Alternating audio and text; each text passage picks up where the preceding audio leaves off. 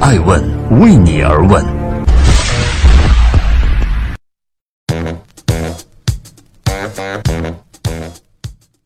Hello，大家好，二零一八年的八月二十八号，星期二，爱问人物创新创富，欢迎大家的守候。今天我们要来关注的人物是程维，也许他的三句话就已经决定了滴滴的命运。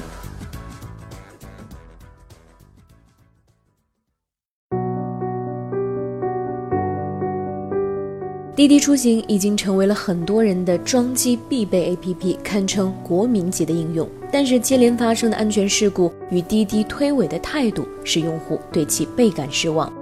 一时间，媒体和大 V 们纷纷口诛笔伐，更有明星带头来卸载滴滴。相比起刚刚过去的五月份郑州空姐遇害一事，此次被诟病的更多的是滴滴客服的不作为。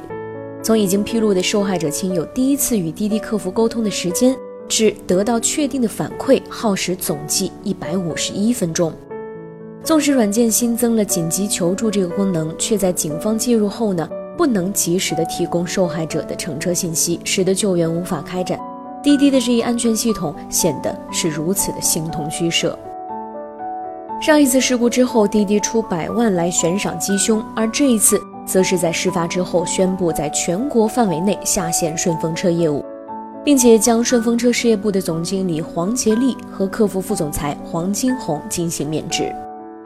然而，这样的处理决定也并不能平息公众的怒火。两起事故，两个花季少女，滴滴高层管理者至今没有一个人出面来进行公开的道歉，这更加加剧了公众对于滴滴及其创始人的质疑。一时间，关于企业价值观的讨论跃然纸上。作为共享经济的倡导者，滴滴无疑站在了一个黄金赛道上。但是，一把好牌终被打散，滴滴的创始人成为负有不可推卸的责任。他曾经说过这样的三句话，或许已经决定了滴滴未来的命运。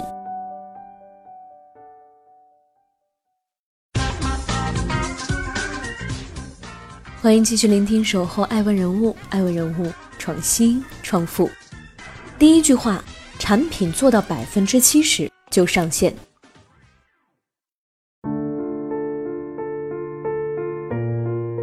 在当前新一辈的互联网巨头当中，八三年的程维虽然是年纪最小的，但是却是公认战斗力最为强悍的。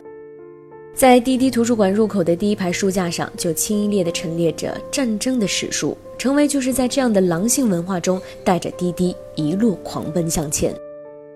在二零一七年底，程维接受媒体采访时公布，滴滴目前的日单量在两千五百万单以上，已经是全球最大的出行平台了。这意味着，二零一二年六月份成立的滴滴，用了短短六年的时间，就已经站在了中国互联网公司的最前端。但是在收获成功的同时，滴滴的创业史却比任何一个公司都要艰难。从快迪到 Uber，PK 掉了无数的对手，在政策的灰色地带中不断的试探，成为本人也一直游走在资本之间，确保相对自主的情况下获得足够的融资。俗话说，天下武功唯快不破。面对种种不确定的因素，成为保命的秘诀一直就是一个字儿：快。首先是入局要快，新品上线就要保证一千个司机在线；扩张要快，占领市场烧钱提速；融资要快，创业公司六个月融资一次的速度，在滴滴这里变成了三个月融资一次。做产品更要快，两个月内完成上线。初创团队面临的最大的问题呢，往往是要寻找到一个靠谱的技术合伙人。程维是干销售出身，虽然曾是支付宝最年轻的区域经理，但是在技术面前呢，他始终难以大施拳脚。最后，他找来了百度的研发经理张博来做 CTO，并且叮嘱他时间不能再拖了，两个月产品必须要上，能想就行。于是，第一代的滴滴打车软件就这样在仓促之间推出了，产品做到百分之七十就上线。这是成为总结出的经验，这样既能赶上时间，也不会让产品出现巨大的 bug。那剩下的问题可以边跑边进行迭代。滴滴的产品总监罗文和设计总监赵天祥在二零一六年做客腾讯会时说过这样的一番话：要集中设计和开发团队的实力，先解决百分之八十的用户所面临的共同的和高频的诉求与痛点，并且做到专注和简单。剩下百分之二十的差异化需求，先不用进行满足，而是在后面持续的迭代的过程中去不断的完善和优化。滴滴先后四次的产品迭代都证明了，其实一款产品并不需要等到做到完美才能够发布和推广。也是在这样的设计理念的驱动之下，滴滴上线新品的速度快到让外界感慨：专车、快车、代驾巴士，从来没有哪家公司在如此短的时间内推出这么多的垂直产品。但是百分之七十的完成度就真的够了吗？事实证明，堪称国民级的网约车平台滴滴，连最基本的乘客安全的问题都无法保障。客服流程冗杂，投诉机制反应滞后，无法在第一时间内获取被害人相关乘车信息。这些产品本身的漏洞，在事故发生之后一一的暴露在公众的视线中。百分之一的侥幸，也许就会带来百分之一百的伤害，那更何况是百分之三十的侥幸呢？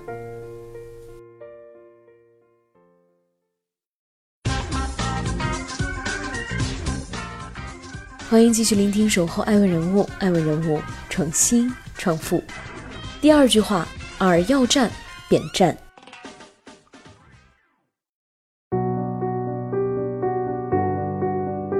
滴滴是一家非常没有安全感的公司，出生在血海狼窝，生下来就面临着激烈的竞争。程维不止一次的强调过，滴滴一路走来浴血奋战，他极为欣赏成吉思汗西征时的战书，那句话是。而要战，便战。初创时的滴滴，在北京最大的竞争对手呢是摇摇招车。当时后者早有红杉资本三百多万美元的融资，但是滴滴只有天使投资人王刚给的七十万，以及成为自己出的十万块钱，加起来也不过八十万的起步资金。摇摇车有钱在电台的黄金时段以及机场做广告，于是滴滴就避开了机场，在火车站争地盘。注册送 WiFi，鸡蛋饼使出了浑身解数，努力的去推。回到二零一二年的冬天，寒风刺骨，程维和团队戴着大皮帽子，裹着棉衣，站在西站的边上，用三十秒的时间说服司机，并安装上滴滴软件，靠着死磕的精神，一点一点的拿下了北京的地盘儿。在这之后，程维顺势一路南下，杀到了上海，跑马圈地，干掉大黄蜂。推出滴滴顺风车之后呢，又挤走了估值达到了十个亿的微微拼车。曾经火爆一时的滴答拼车和易代驾，也只有大幅裁员的份儿。然而与此同时，快滴也在迅速的崛起，成长为滴滴强有力的竞争对手。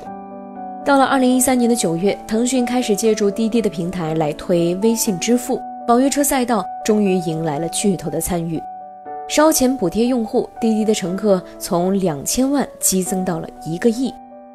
再到二零一四年的一月，随着腾讯一亿美金的融资到位，滴滴补贴大战陷入了疯狂的态势。随后在阿里支持下，快递跟进，这场红包大战一直打到五月份才告一段落，双方烧掉了将近二十亿元，堪称惨烈。二零一五年的二月十四号，情人节这一天，滴滴和快滴终于合并了。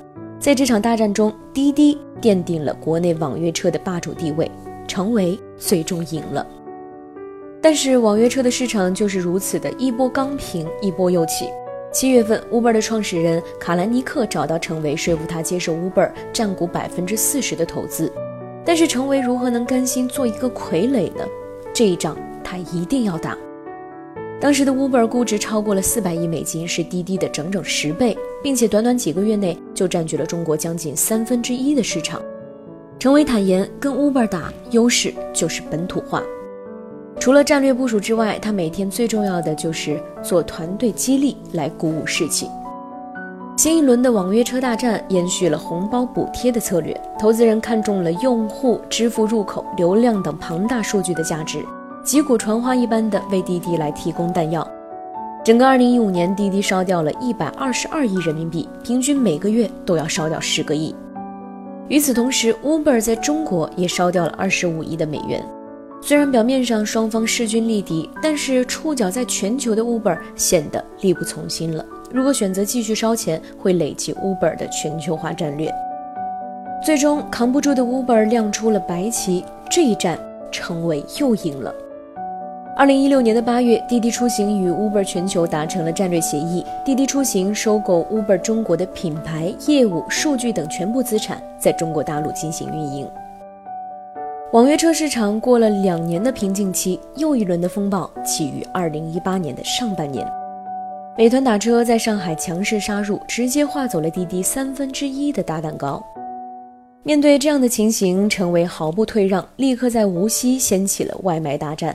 他说：“我们一路上碰到了太多的对手，美团肯定不是最弱的，但是也未必是最强的。”紧接着，首汽约车、滴答和易到这些老玩家重振旗鼓，高德和携程也相继入局。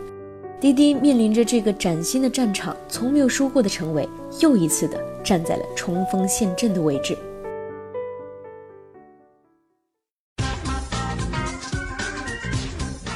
欢迎继续聆听《守候爱问人物》，爱问人物重新创富。第三句话：二零一八年，我们将会全面出击。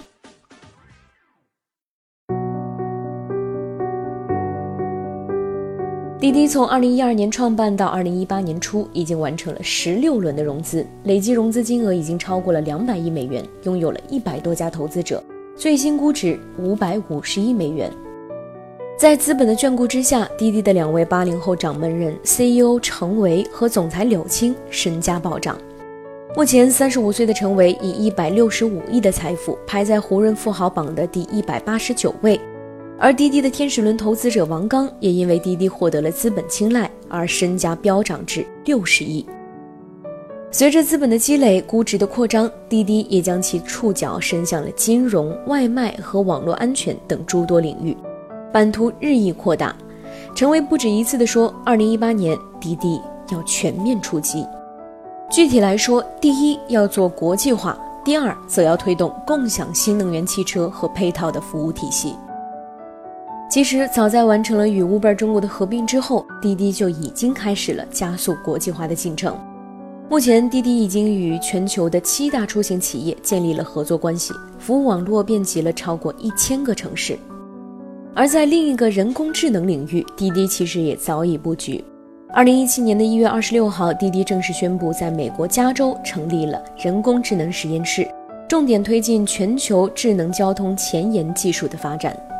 在反观国内，则与北汽新能源和比亚迪等十二家汽车厂商达成了合作，开始打造自己的智能出行共享联盟，要在多个城市运营自己的自动驾驶出租车。除了出行之外，滴滴还上线了低水贷小额的信贷项目，用户最高可以申请三十万元的贷款额度，支持随借随还。滴滴方面作为入口，主要为产品导流以及提供数据，资金来源则为新网银行等持牌机构。仅仅六年的时间，从网约车平台到产业生态链，滴滴的速度之快被称为形容成每天都像坐在。飞速行驶的车上，轮子都要飞出去了，却还要不停地踩油门。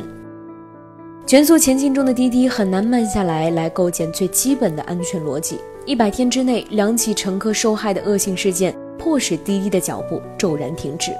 一连撤职两位高管，全面出击变成了重点整改。从初出茅庐到所向披靡，滴滴一路走来，打败了无数的对手，但是却在登顶之后，离初衷越来越远。或许陈威做到了创业的成功，但是他却失掉了一个企业家的社会责任。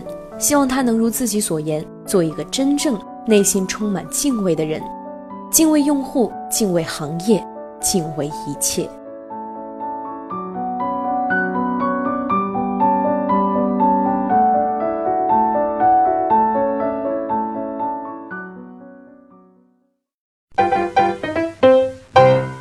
爱问。是我们看商业世界最真实的眼睛，记录时代人物，传播创新精神，探索创富法则。